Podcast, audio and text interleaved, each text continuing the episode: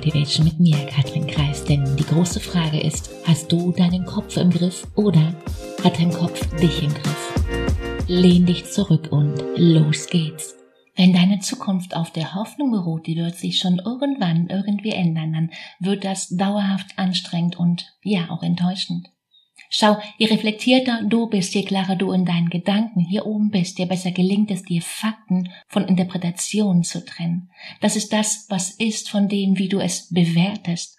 Und je mehr und besser wir daran arbeiten, du daran arbeitest, desto besser gelingt es dir, dich und deine Geschichten, die du dir immer wieder erzählst, einzufangen. Und klar ist, das hört nie auf. Wir werden immer Gedanken haben. Studien sagen, wir haben 60 bis 80.000 Gedanken am Tag. Das ist dann der ganze Bereich, was glaube ich über mich und über die Welt.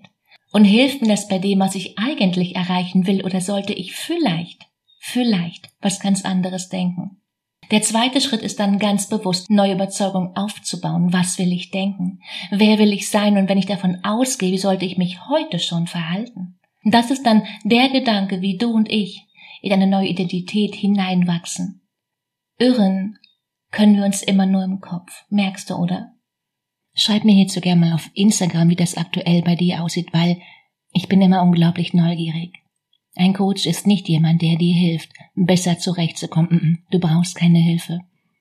Ein Coach ist jemand, den du dir leistest, deine Muster zu verstehen, deine Komfortzone zu vergrößern und dein Leben bewusster zu gestalten.